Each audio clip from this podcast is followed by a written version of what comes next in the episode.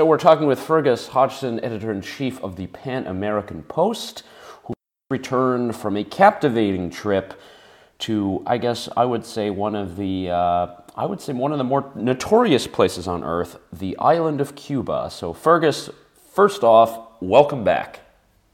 Mate, I'm so glad to be speaking with you, Yael, and eager to share what it was like over there.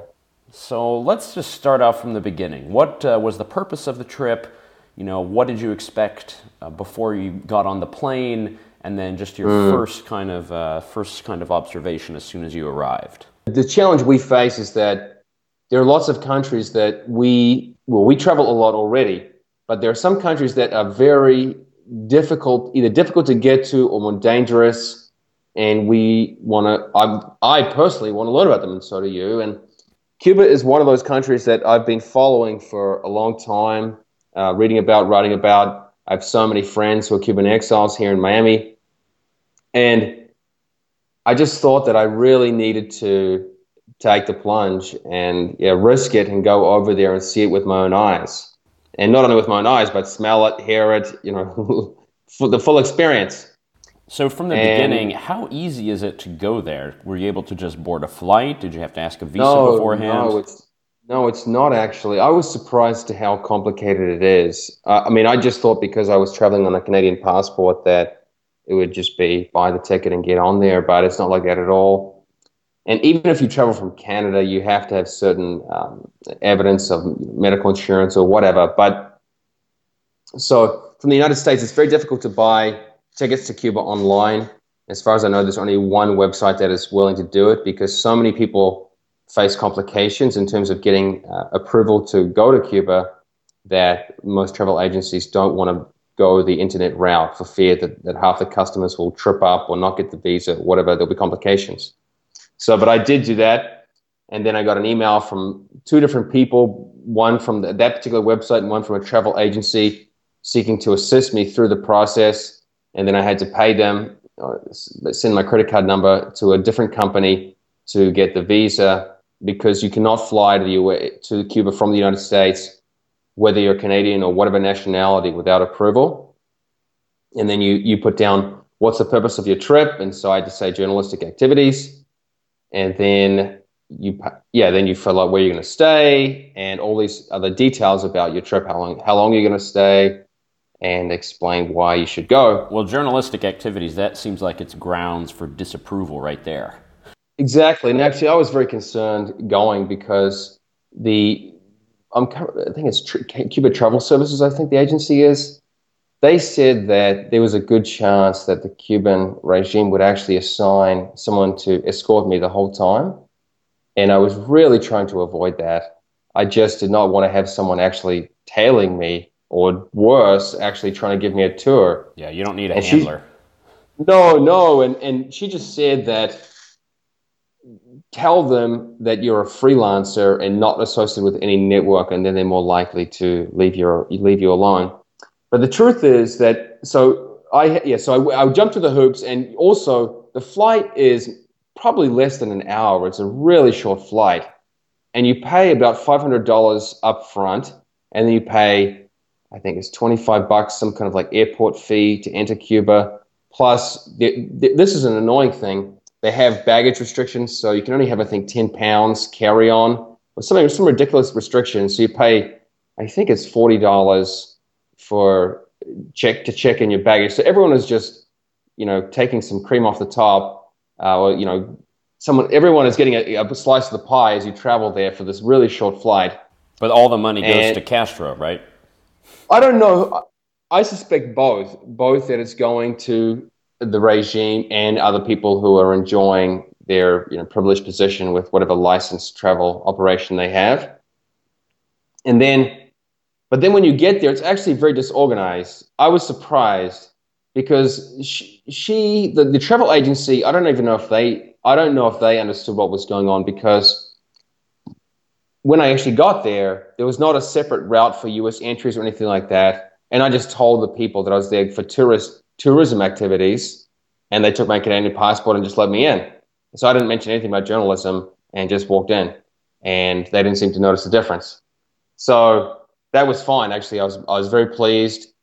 There were instances when we were there of people following us. Now, it's hard to verify. You know, I didn't go up and ask people for their identification or anything like that, but there were at least two instances of people following Belen, the person I was with, and then one person monitoring us as we were speaking with dissidents. Wow, and I did see that you had a picture with uh, one of the ladies from the, is it the white, white? Uh, ladies in, ladies in white. ladies in white, okay. That's, yeah, that's actually Berta Soler. She's the chief or leader of that group, which they're a lovely group of ladies, yeah. I've met her before in Oslo at the Oslo Freedom Forum, and she yeah. I know that she doesn't speak uh, English, and she's normally just hanging out with the Spanish speakers. So it must have been really cool to see her in at least her own element. And obviously, every time you get uh, you know dissidents that have kind of support or interest from abroad, I think that that always kind of helps boast people. Yeah, it, it was interesting. I mean, the problem is that they've been doing this work for so long, right? They they were all wearing these little badges with some kind of prize from 2005. So they've been winning international awards for their work for over a decade, or at least a decade and yet not a lot has changed on the ground. In fact, it's gotten worse that every week they get arrested. So that's right. The, the, bizarre part of that that story, though, was that on that particular day there was some kind of um, both Catholic and other religious celebration. There were two re- religious celebrations going on, and so tons of ladies were wearing white that day. And if you, if you know anything about Cuba, you know that it's actually a majority black country. So it's it's the ladies in white. Finding Berta was not as easy as one might think. You'd have to know exactly what she looks like to pick her out of the group. But we did find her. Yeah. Oh man, and I this is it's a very timely visit, uh, at least for you, because I just saw a video of uh, it was Obama mm. speaking at the UN, and he was talking about normalizing relations with Cuba, and it's a, it's been a big topic in the United Nations before, and you know you're coming fresh off the plane, having been there. Yeah, yeah. There's just a lot to unpack regarding this whole U.S. relations thing. It frustrates me greatly to see this quote opening up because you know this, but the truth is that nothing has changed in Cuba, zero. And there, there have been changes prior to this whole diplomacy fanfare. And I think there were some prisoners released, but none of any great significance. And so so not the actual daily life for the Cubans, nothing has changed, and the, the the whole approach is backwards because if if we want to have open trade with Cuba, okay, let people go and let people trade with Cuba, fine. But that hasn't happened. The the laws have not changed in the last year in terms of going to Cuba, and all that has happened is that the U.S. has opened an embassy there and given legitimacy to the Cuban Cuban regime. And I just I, I this really um, how can I say this? It makes me just wonder about you know what what humans really care about because I this is the the main point that I want to get to really, Yael, is that when you go to Cuba, you see I want it's hard for me to describe the place without using foul language, but basically it's a city in ruin, a ruin of a city, dirty, smelly, messy, all these buildings falling down. It's just a dump. I hate to put in such a negative light because you can see that within that there are a handful of beautiful buildings which are preserved for foreign guests or, or the regime. And you can also see that the skeleton of the city shows a beautiful era of the past, an era of great prosperity, but it's just been totally savaged. Wow. And that's very to, much against the perception that I have from Godfather Part 3. Sure. I don't. Yeah, I don't know the Godfather story. I mean, I'm sorry, I haven't watched those films, but the, but to me, this the any any kind of apologism for the Castros or the regime just, I'm just appalled. I don't know how anyone uh, accepts this or get you know tries it. And to see tourists there, I don't even, first I don't even know how this is a tourist destination. The city is such a mess and the food is so terrible and there's, the stores are so limited and you're getting ripped off left, right, and center. I don't know how anyone is going to cons- uh, consider this a tourist destination. It's just terrible. So yeah, and, but to that point, how many say uh, tourists or gringos did you see in the streets Because I would say, I would very, assume many of them are hanging out at resorts and not really mingling amongst the That's crowds. right. So first, there are very few actual people from the United States, or because of the whole travel uh, arrangement. You can still get there, but uh, fewer people go because of the complications. But there are tons of Europeans and uh, people from the rest of Latin America walking around Havana, and they're not in the resorts. They're just walking around the dirty streets of Havana. That's what surprised me. It's true, you can go to the resorts, and I guess that's where the Canadians go they don't have to really mix with the uh, Cuban public. They don't get on the dirty buses or go to the dirty hospitals or go to these crazy. If, if you see this quote, you know, the, the, the, right to an education that Cubans get, these schools are just disgusting. They're these these little. Oh, no, I don't, I don't want to say dungeons because they don't have actual torture equipment, but they're just like these rocks, you know, in these dirty streets. And so, so I. Uh, I, I think that once, if it does come within the, the next few years, that U.S. tourists can go there, I think they will just trash the place, and that not in that they'll actually physically do any harm to it, that they'll just say it's not a place you want to go to. Sure. No, we've seen that a little bit. I'm trying actually to get to the website of the Cuban embassy in Washington. It seems their website is down. The service is mm. unavailable. It says. Hmm. Yeah, well, because if, if you look, I've taken lots, tons of photos while I was there. And if you look at their advertising, they go, you know, it's it's a piece of history. You can come and enjoy the past.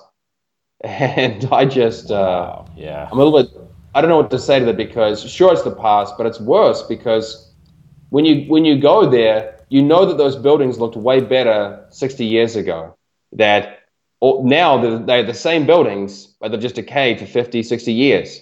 And yeah. So, and I, am just, I'm just kind of shocked that those in control don't seem to care. You know, that, for example, even if you walk down one of the nicest streets, the sort of the tourist streets called Obispo, there's just say dog droppings everywhere. They don't even clean the street. It's just disgusting. That actually reminds me, I'm going to the uh, Pan Am Post website to yes. the article that I wrote in January 2014 talking about the fact that you have 1 million Canadians visiting Cuba every year, and of course, right, US right. citizens before this have been able to. And I'm looking at uh, one thing I mentioned are these all inclusive packages, which are sold to Canadians and to Brits. Uh, sometimes it's just a thousand Canadian dollars. That's about what 800 yes. US, and they're able to go and get everything inclusive: hotel, drinks, flights, and a royal treatment. And it says, check out Cuba's glamorous vacation deals: glorious beaches, mm. ocean, and relaxation. Is that what you found down there in Cuba, Fergus? Yeah, well, the, I didn't take one of those those all package deals, and I would never travel like that. It just doesn't doesn't really interest me. But I, I, because I wanted I wanted to actually see how people live there and engage with them. And I did go to one of the beaches, which was the the water was beautiful, lovely clear water. Uh, I wouldn't say it was glamorous. There was still trash on trash in the sand, and once you actually walked back from the beach, you saw this really old, decrepit hotel. So that was certainly not one of the resort areas, even though it was perhaps the nicest beach that's within proximity of Havana, the capital. And so I, I can't comment on the resorts that are far away that are just exclusively for foreigners. Sure. And maybe maybe they are nice. I don't know. Another point that, uh, at least I'm just talking about sort of the American perception of what we've been able to see about Cuba. A lot mm. of it comes from talking about policies, and I'm specifically talking about the movie Sicko by Michael Moore, in which he's talking about right. healthcare systems around the world. So I'm wondering, did you have any kind of do you have any kind of uh, firsthand knowledge about healthcare systems down there, well, about sure. hospitals? Yeah, yeah. I mean, first, I mean, you've got to remember this is such a third world country. I mean, to talk about access to healthcare is a little bit ridiculous because they hardly have pharmacies yes, there are pharmacies in Cuba, but they would have, I mean, one hundredth the selection of, say, a CVS that you might get around, you know, around the corner from me here, and they'd be they're not open 24 hours or anything like that. So the actual provision of retail or direct medical care, medical medical products is very limited. And then, of course, people have no, no money, so whatever they can buy has to be either extremely cheap or they just have to do without it. So and then I personally did not go into one of, one of the hospitals, but Belen, my uh, the companion traveler, she did go, and has photos. And you can just she she just shared one with me of the bathroom, for example, where you know there's no seat on the toilet, it's all dirty, and this is this is the the celebrated universal health care, and the the people in control of, of Cuba, they obviously they know that there's a socialist sympathy towards the country, so everywhere. I mean, you can't walk a block without seeing a picture of Che or Fidel or some other quote revolutionary, and they'll say something like, "Education is la derecha de cada cubano." Your education is the right of each Cuban, or healthcare, or whatever. As though you can't get healthcare or medical care in other countries. Of course, you can. So it's nothing special about Cuba, and theirs is of terrible quality. So I, I, I fear that for many people who are progressives or socialists, this this rhetoric of um, this rhetoric of positive rights or of rights to education and healthcare is a smokescreen for them. They're willing to let that distract them from the truth. And let me just say one thing about the, about the medical system because this shocked me a little bit, but or uh, maybe maybe people listening will know, but Cubans earn about twenty five dollars a month, and that's the regular sal- salary. And that means that if you're a, something like a, a, bit of a hustler, like a taxi driver or someone who's selling something on the street, you can make more comfortably more than the professionals.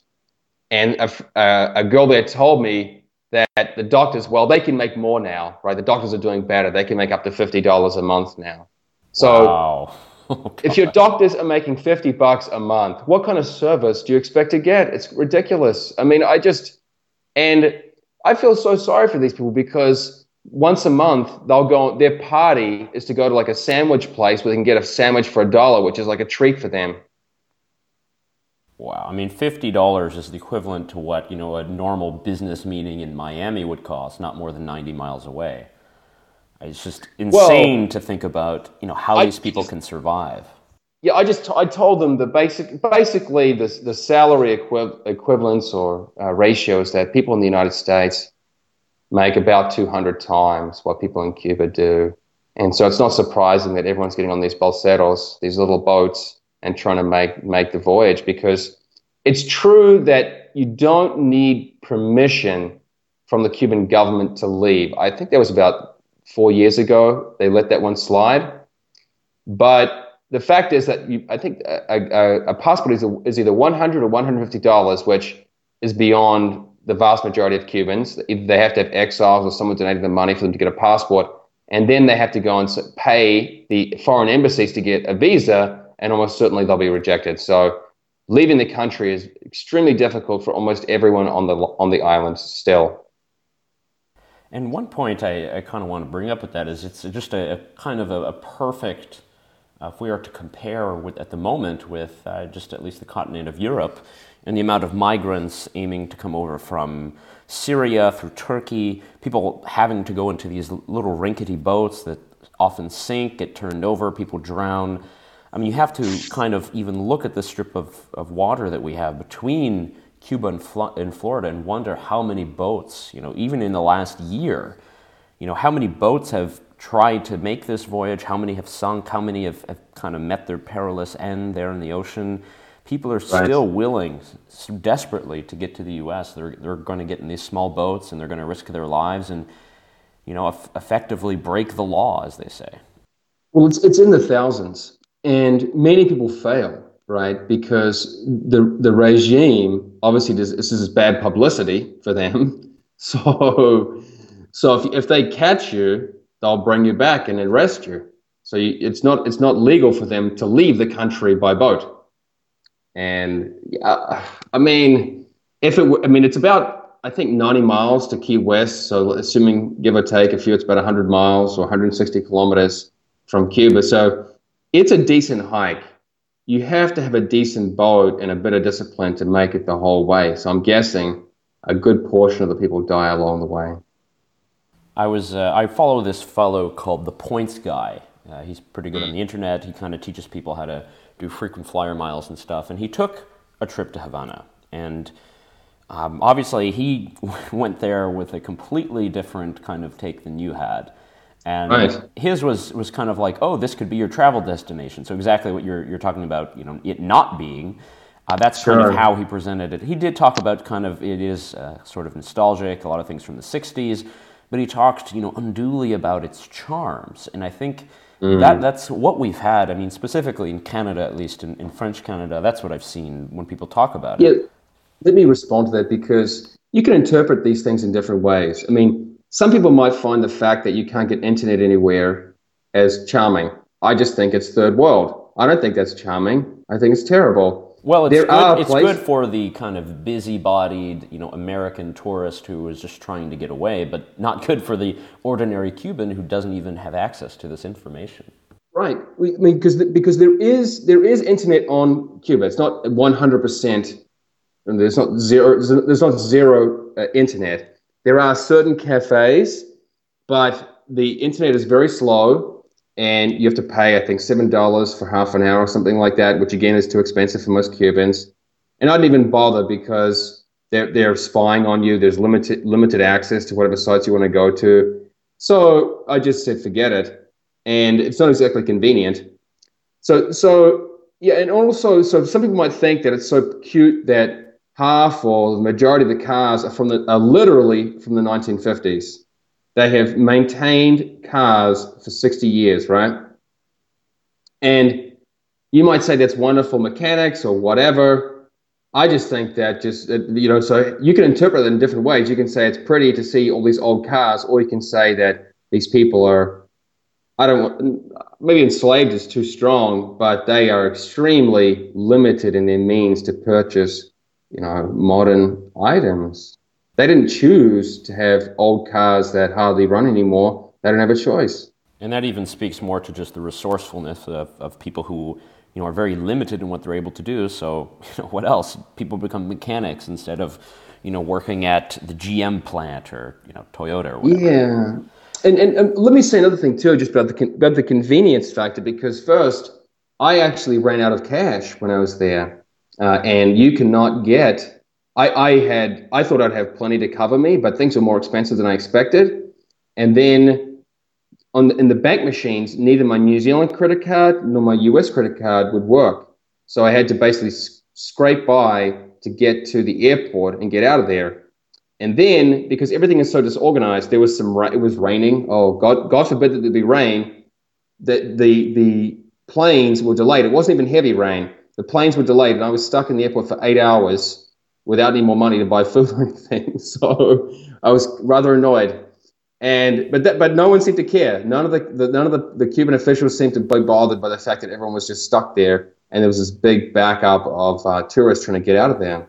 Wow. And that's, that brings me to another point. You know, seeing that you had kind of problems getting you know access to money there towards the end. What was it like for for housing, for finding accommodation? Because I'm I remember an article about a, a year ago was talking about oh Airbnb has sprung up, and I actually just clicked on on here, and apparently Yes. there are over 300 uh, rentals already on here, and they they're actually looking pretty nice. But I'm kind of wondering what was it like for you? Hmm. Yeah, I don't. I, I did not arrange the rental. So first, the rental we had costed twenty five dollars a night, and that had two rooms, somewhat separated, somewhat joined, and then a kitchen and shower. And so we paid hundred dollars for four nights, and that's it. That was the accommodation was fine. I mean, it was not lavish. It was not bad. Uh, uh, it was a little bit of my haven because one, as soon as I walked down to the street, I was back in the dirtiness.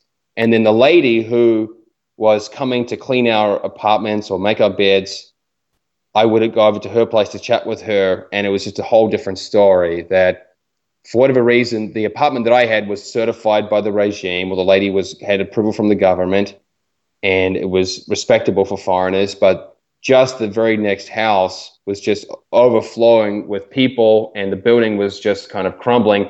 And in the middle of this, the the building next to us, you know, joint, was this kind of pool of like gross water and all these cigarette butts in the middle of the of the of the of like between the staircase. And maybe I can share some images with you later, but it was just I, I guess again another point would be don't believe what what the regime or the people the official st- statistics tell you because you hear for example that Cubans have a longer lifespan than people in the United States. I mean, if anyone actually takes a look at the way these people live, they know that's a lie. I mean, you, you, you can just look, see with your own eyes that people are not healthy. They eat junk and they don't, they, they, they live in filth. I, I mean, I, I feel sad saying this because I have so many good Cuban friends and I don't, it's not their fault. Like, I don't, I don't blame the people themselves. No one did anything harmful to me. I'm just saying that those who have ruled over them for more than half a century have reduced them in their living condition. It's terrible. Oh, wow. Yeah, I think that's, that's a point that's never really iterated. You know, we kind of have this again this romantic idea, and I think that's kind of reinforced by certainly a lot of people who, who believe that you know Castro and his bunch are doing a good job. Uh, were you actually there? This brings me to another point. Were you there uh, ex- at the exact same time the Pope was, or were you there just? No, afterwards? he left. I was actually on my way back from Ecuador on that day, so he had just left. But of course, there were all the signs, "Welcome to Papa Francisco," all over the place. But in terms of this, the the image, the, what for whatever reason, the the guys who led the Cuban Revolution Uh, in the late 1950s, they have succeeded in persuading the world that they are the victims of U.S. imperialism, and that legacy lives on to this day, and they they push it for all it's worth. There's a big big billboard that I saw a few times with El Bloqueo and they said the greatest genocide in history. And of course, it's, a, it's an enormous lie. There's not a blockade. There's a sanction on U.S. goods. Every other country can trade with Cuba. And second, the um, it, there's no way it's the greatest genocide in history. There've not been you know multiple millions of people killed by the embargo. So I just um, I, I, I acknowledge that you're right that there is this trendiness or fanciful notion of Che and his revolutionary ideas or whatever. But I just think it's a big myth, and it, the sooner we wake up to that, the better. And I, I think uh, later later on this year, Yael, I'm going to be speaking to a group of to a conference of Cuban exiles and discussing why they failed, basically, why it has been so long that Cuba has been under the control of the Castros and why they've failed to persuade the US public that it's an important issue to deal with. And so I'm going to be thinking more and more about how you would actually change the, the narrative that exists in the US today.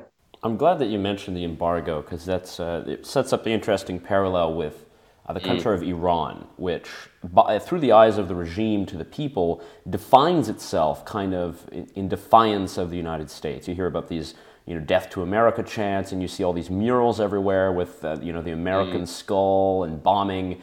And I'm just kind of wondering, is, is there this level also in Cuba of like, you know, El, El Diablo, the United States? Is it, are the people actually not accepting this and actually, you know, are very open to meeting uh, people from North America? Or, you know, have they kind of taken the propaganda of their government? It's, yeah, that's, that's hard to say because I think many people actually do believe that do believe the, the, the myths put forward by the regime that that the those in control are victims of U.S. imperialism. Um, so I think yeah, I, I acknowledge that some people, maybe a third or a good portion, really do believe in the whole socialist uh, endeavor.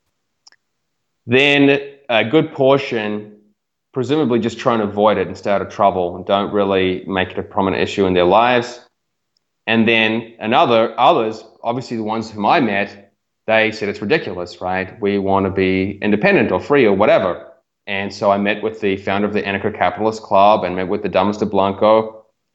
And they, they are open and have taken, as they suffer because they speak out. And, but even at the beach, I met this um, mulatto or, or black lady who was just friendly. She wanted to practice her English, and she said, yeah, she did. She wanted her, better options for her children. She had two children, but she didn't know what to do. And the problem with people like her is that even though she is skeptical of what goes on, she really doesn't know any better because she's never left Cuba. Almost nobody has left the island. And what information does she have? She has very limited internet access. No access to the and, Pan Am Post. I don't know. I didn't. I didn't try getting on the Pan Am Post from Cuba. I don't know what sort of censorship that would. I should have checked that actually. But for example, I said to her, "Well, is Puerto Rico that bad? I know that Puerto Rico is not doing well financially right now, but relative to Cuba, it's enormously better. And but she would never have known that because I guess that basically the, the, the idea that like the media message, and if you, you can turn on the TV in Cuba and get this or the Granma, the national newspaper, is that things are getting better in Cuba and the rest of the world is going through a crisis. And so so that that's the, that's the prevailing you know view that you keep get get uh, pounded with all the time. And the Cuba's doing great things. You know, Cuba's bringing peace to Colombia, or, or you know, inventing different medicines or whatever. And so, so I, I'm sympathetic that even the people who are skeptical have a hard time really uh, accessing or finding alternative perspectives to challenge the status quo because it's such a, a drought of information. And yeah, because again, what what television do you have? You just have the state channels, and then you have limited internet. And, and, and in terms of actual media outlets, you have the official press, which just back up what's being what what the regime wants to be said. So I'm very sympathetic to people not being um, ready to uh, to to find some alternative. The, the best source of information or best sort of alternative seem, that they have seems to be the exiles. So the exile community, they send money, they, they send their ideas, they come and visit when they can, and they are the ones who perhaps foster the kind of hope and an alternative. And then they financially support groups like Damas de Blanco or the Anarcho-Capitalist Club and keep some sort of hope alive. But it does not look, just my perception is that there's not any real movement with the kind of clout that could ever threaten those in power right now, except if, unless it would have come from external external forces. Sure, I, I guess that's the hope of a lot of people who are kind of more pro trade, who say that you know by at least normalizing relations a bit, it's going to at least lead to, to somewhat of a more open economy, more open trade. Of course, we don't know about that. But I want to ask real quick about mm. the expat. Well, I, I, want to ask yeah. about the exile community because uh, we've discussed that before, and I know that uh, they're certainly having covered them before. Normally, they have always kind of been for sort of the status quo. And, you know, what was the answer for kind of normalizing or getting things better in Cuba? Was actually amount to something you've mentioned before, which is pretty much an all out intervention or some kind of you know, it was not the lifting of the embargo. So I'm kind of wondering. No, definitely not. No. So my, hmm. my own view is that the embargo is not really helping at this point. You know, I mean, I, I agree with you that if you were to just flood Cuba with U.S. tourists, it would create enormous pressure for economic change because the tourists would want things. They'd say, "Well, where's the where's why isn't the pharmacy open at 10 o'clock at night? You know, I want my morning after pill or something like that. You know, they we want access to things and we can get back in the U.S. You know, but you can't get them. You know, you, whatever you know, you can't get these items in Cuba, so there'd be enormous pressure for some economic liberalization. Whether that would bring political liberalization, I don't know, but at least the economy would be better. Uh, but so the hope from the Cubans, the exiles, at least the ones who left around the revolutionary period or the few decades after, was to put enormous pressure on the regime and that they would basically let go of the reins or back down. But that has proved to be a total failure. Uh, it has not, I mean, that's, that's too strong to say total failure, but it has failed in, bring, in bringing change. It, it may have economically constrained the Cubans to not you know, create more havoc around the world or go and invade other places, but has created, it has not helped. I think the, um, there's, a, there's a problem, though, and this is a problem similar to what is, has, is the case in Venezuela, that Cuba never really had uh, functioning democracy even before the revolution, right? So the, the exiles they are not necessarily even even the exiles who now have lived in the United States are not necessarily high-minded uh, democratic idealists. Sure. Often they're more let's just have a have a coup or whatever it may be, and that'll fix the problem. And so, um, but they have not done it. You know, the Bay of Pigs failed, and they haven't done it since. So what, what's the what's the plan now? I don't really know, and I think a lot of them are confused as to what to do now. And also because the new the new exiles from Cuba Cuba are much less gung ho rah rah America and more um, just poorer economic refugees. Sure. No, I can understand. And, Driven to desperation, no doubt. Yeah. So, so yes, the older ones, and also uh, my own view is too is that there's a big problem ideologically for the older Cubans that I don't think they realize that they need to win the ideas battle. I mean, for example, we were discussing when I was there with someone about what if someone were to actually lead a coup in Cuba, right? Let's say a bunch of exiles overthrow the Cuban government. The fact is that those people would be denounced by basically all of Latin America it might seem hard to believe, but a tyrannical regime that's been in power for more than half a century and has never had a presidential election has the support of basically all of Latin America. And that, that's just, uh, that's just the, the fact.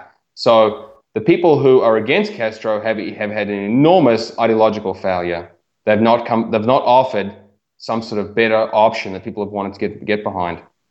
And no doubt that's probably caused by just the history with the, the multiple interventions by you know, U.S. government in plenty of countries in Latin America, and that of course just leads to very hostile people, and people will naturally be skeptical. And even though, you know, it might be with great intentions, you know, what you're left with is, like you said, millions of people in Latin America who support what's going on in Cuba, who see no issue with it. And I, I think they're free, they're freely able to travel there but you know, how many really want to?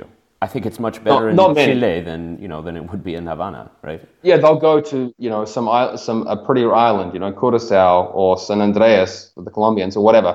And the uh, yeah, it's true that the U.S. has had involvement in Cuba or did have involvement in Cuba prior to the revolution, and but it was it, it's ironic because their involvement was way less interventionist and destructive than the involvement of the Spanish.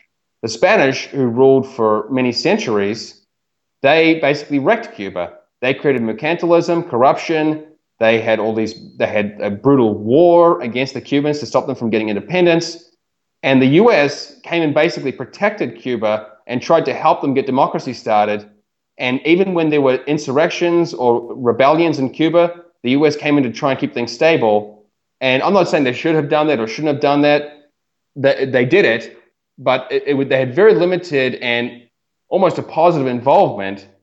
And they grew basically grew tired of it, and things just deteriorated. So it's true the U.S. has had considerable involvement in Cuba uh, from the from about 1900 on until the revolution, but it was it was um, much less than the Spanish, and it was with the intention of having a positive, stable trade ally and it did not work out. Of course, it just was a that was a failure too. Yeah, we saw like uh, at least what we're taught in, in history class about the Spanish-American War in 1898 is you know you had these evil Spaniards who were uh, raping women and you know slaughtering mm. people and children, and that kind of necessitated the the intervention there. So I'm, I'm uh, also with the USS Maine blowing up and some kind of Spanish mm. rebels, who knows. And what, another point I wanted to, to ask, because it's very fascinating that the place that has been, you know, notoriously sort of uh, put in the headlines across the world as the biggest torture chamber maintained by the United States is actually in Cuba. And I can see on right. the map, you know, Guantanamo Bay has its own little, uh, little area, and I guess it's, as far as I remember, it was uh, sort of promised to the Americans in like the first uh, Cuban constitution, uh, the Platt Amendment? Yeah, there was a Platt Amendment. So basically, when the the when after the Spanish American War, uh, Cuba was a territory of the United States, but there was no real grand scheme to make it a state like Hawaii, uh, and nor did it remain a territory like Puerto Rico. I'm not really sure why Puerto Rico did not get given independence, but Cuba did. Basically, the U.S. Uh, introduced what was called the Platt Amendment by, I think, a senator called with that last name.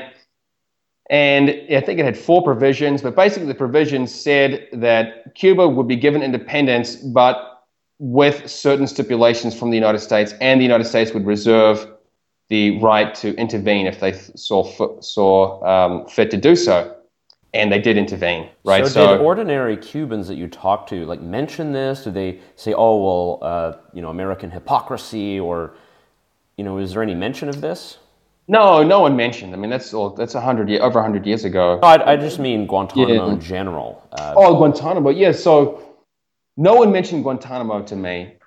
I don't know why. It didn't seem to be a, a hot topic. I, the, the, the, so Guantanamo was part of that provision. That part of the provision of the Platt Amendment to the to, to the the Cuban Constitution was that the U.S. would carve out certain areas to sort of retain a presence, and one of those was Guantanamo, Guantanamo Bay, which is has been a naval base, and supposedly the U.S. rents it from Cuba, but Castro has never banked the checks, and he says it's it's they're they're just unlawfully staying there and I agree. I, well, you know, I agree that it's not really renting; it's a bit of a cover. But that did not seem to be uh, a, a sore spot, or did not. See, I did not see any signs about that or mention of it in my time there. I think um, I'm not. Yeah, I'm not, I'm not sure why the U.S. maintains that. I guess it's some sort of legal loophole that they can put prisoners there and think they can get away with get away with what they want to. Sure, it's just it's just you know it's it's really hypocritical that you know you have this land where the U.S. has been saying for years, Cuba, you know this is a evil state, sanctions and all, and yet you know this is the exact place where they're flying you know prisoners in and out of to no.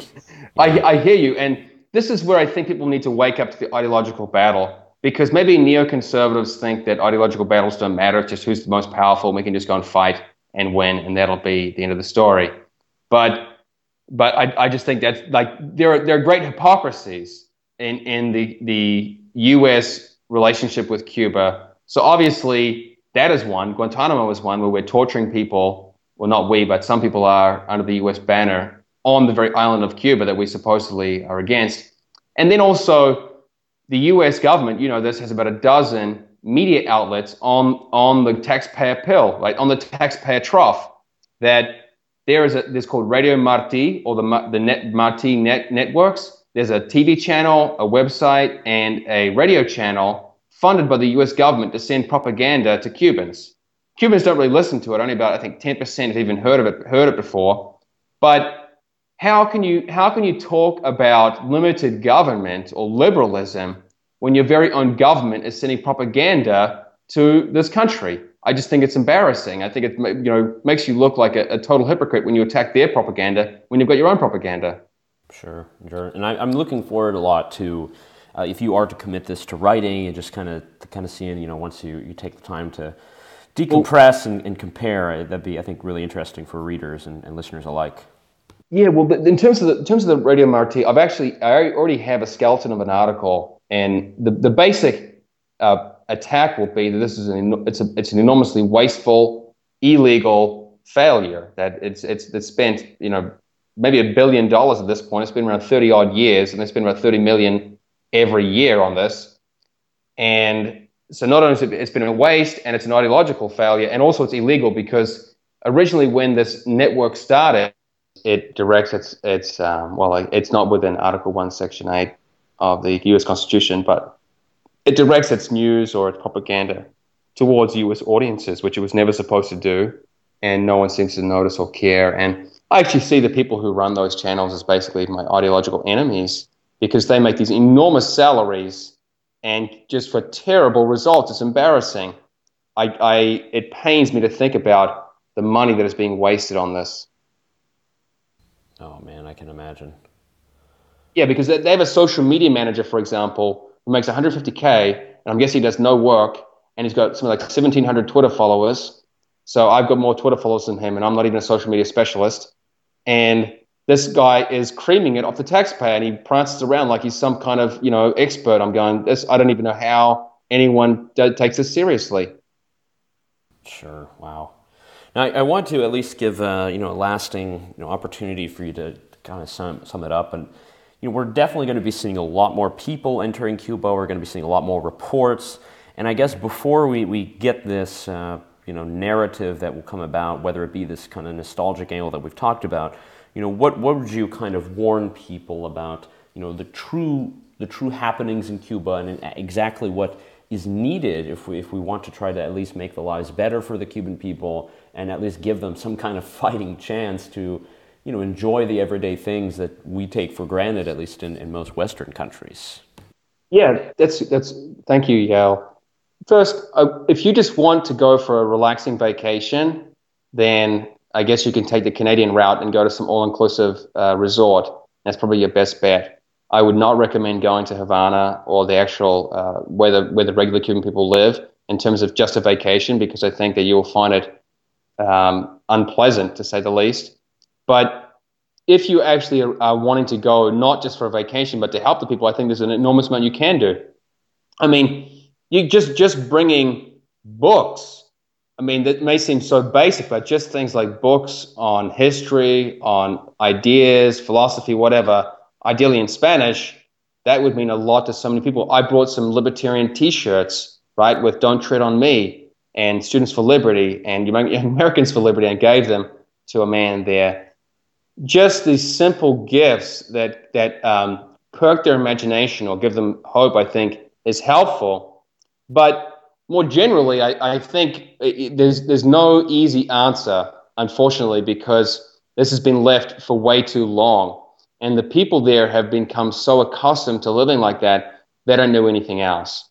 I think in terms of actual the policy or political realm, any effort to make it easier for Cubans to get out of the country and come to the United States or Canada or anywhere, I would support wholeheartedly. I just think that they should not need a visa, they should not need anything. They should have to just get on the plane and come and get out of there. Sure. Wow. Yeah, very very sobering reality, but you know it's good to see that you were able to at least uh, you know instill you know a little bit of the spirit. You know, kind of hooking people up with uh, you know T-shirts or, or even just you know your presence and talking about it. Not having someone going down there to enjoy cigars and the beach, but but actually the mm-hmm. you know the political ideas that are actually very vital for, for countering. So, uh, Fergus, I want to thank you for uh, sharing your take on that. Uh, Fergus Hodgson, editor in chief of the Pan American Post. I'm Yael Ossowski. Thanks for giving us a little bit of the insight into what's actually going on on the island of Cuba.